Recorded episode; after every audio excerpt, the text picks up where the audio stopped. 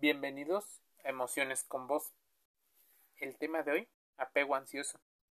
¿Cómo te estás relacionando con las demás personas?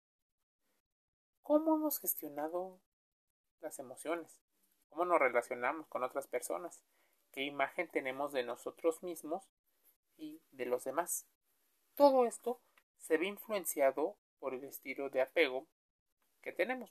Hace algunas semanas hemos estado hablando en los diferentes podcasts relacionados con las emociones. ¿Cómo se desarrolla un apego ansioso? Te preguntarás.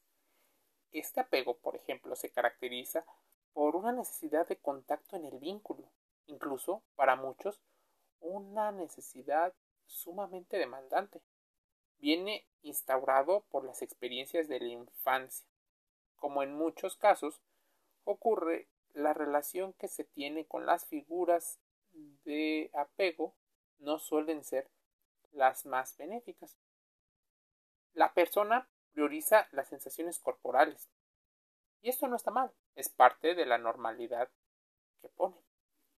Esto es distinto en las personas, por ejemplo, de otro tipo de estilo, donde el nivel de ansiedad y el, la sensación de evitación tienen un grado diferente.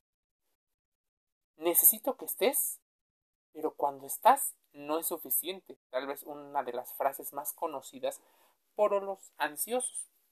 Vivir un apego ansioso está marcado por una necesidad excesiva de contacto del otro. Tal vez una necesidad que es de manera inconsciente y sin poder determinar de dónde viene desde el principio. Justo por eso, el trabajarlo con los psicólogos puede ayudar a entender de dónde viene la salud mental.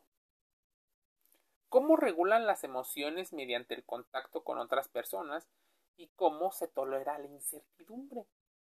El contacto social es una buena estrategia de regulación, pero el problema surge cuando esta estrategia ansiosa se activa de manera compulsiva y de manera sumamente intensa.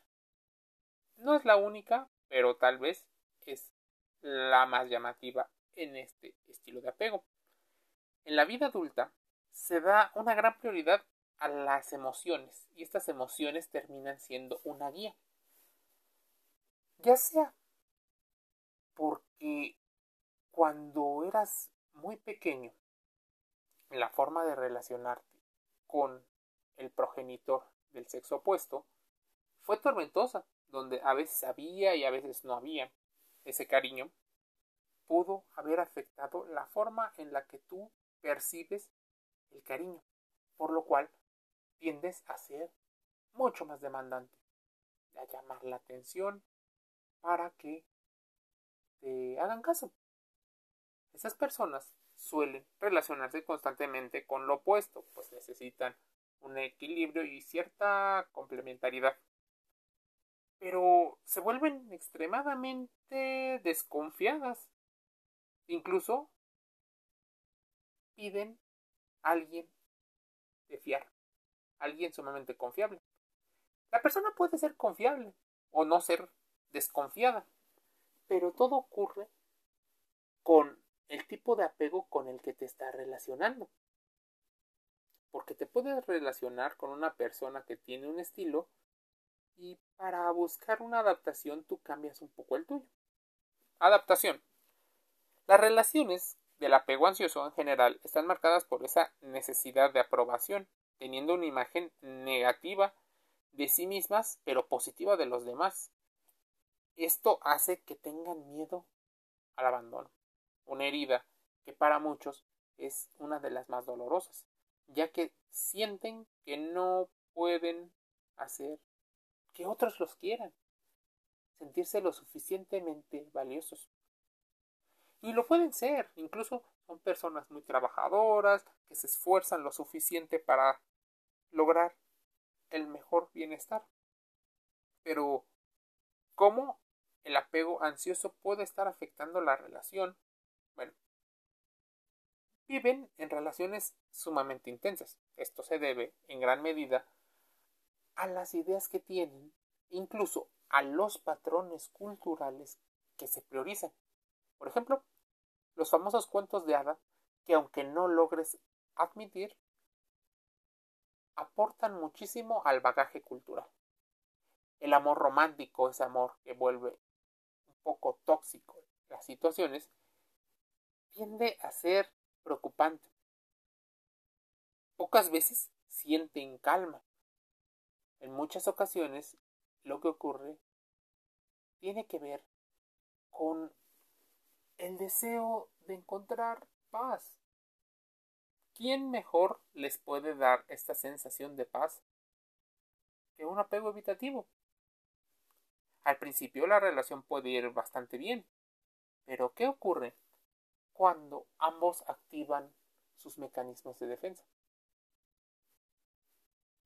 Esto es diferente cuando se relacionan con un apego seguro, que las hace sentir o los hace sentir con una confianza mayor, o con el apego desorganizado. De hecho, el apego desorganizado probablemente sea una de las peores combinaciones, pues a veces sí y a veces no, pero de manera consciente y a veces inconsciente, es como si tuvieran cuatro variables. Puedes necesitar como apego ansioso mucho tiempo en compañía, mucho contacto físico. No toleras bien la incertidumbre e intentas compensarlo mediante las relaciones, tal vez pudiendo ocasionar desencadenar una relación de dependencia. También es común que se activen pensamientos negativos cuando el contacto que se necesita no aparece o no es suficiente para la persona. Por ejemplo, si la persona requiere contacto físico estar cerca de la pareja y no tiene acceso por alguna de las razones, se activan pensamientos irracionales e incluso vuelven la situación sumamente problemática. Palabras como entonces significa que no me quiere empiezan a rondar la cabeza de las personas que tienen este tipo de apego. También pensamientos como él me va a abandonar, siempre me pasa lo mismo. ¿Esto significa entonces que estamos solo pensando en la forma negativa? No es voluntario, es un mecanismo que se ha activado a lo largo del tiempo. ¿Cómo puedes mejorar esto? Si llevas escuchando los podcasts de emociones con vos, te darás cuenta que lo primero que tienes que hacer es evitar la infoxicación, o sea, un exceso de información. No todos los blogs o contenido que escuches, veas o interactúes en internet, libros, dice lo que quieres escuchar. Pero también ten cuidado de lo que quieres escuchar. No hay respuestas mágicas. Por eso te invitamos a contrastar la información con otras fuentes que probablemente no sean de al principio tu total agrado.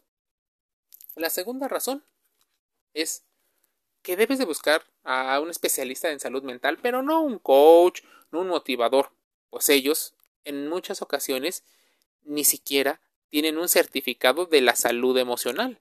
No están relacionados con la medicina ni con estos temas de la psicología. Es importante que si crees tener un apego ansioso, acudas con un especialista, con un psicólogo, que haya recibido un título universitario y que esté certificado en ello, para poder crear un plan que pueda ayudarte a mejorar estos detonadores para que sean menos graves, para que tengas ejercicios en los cuales puedas tener mayor certidumbre de algunas de las cosas. Y otras estrategias que seguramente el psicólogo o psicóloga te podrá ayudar y te dirá. Emociones con vos cierra una sesión más, invitándote a que te suscribas a todos los canales de podcast. Estamos también en YouTube, Instagram y Facebook. Te envío un saludo.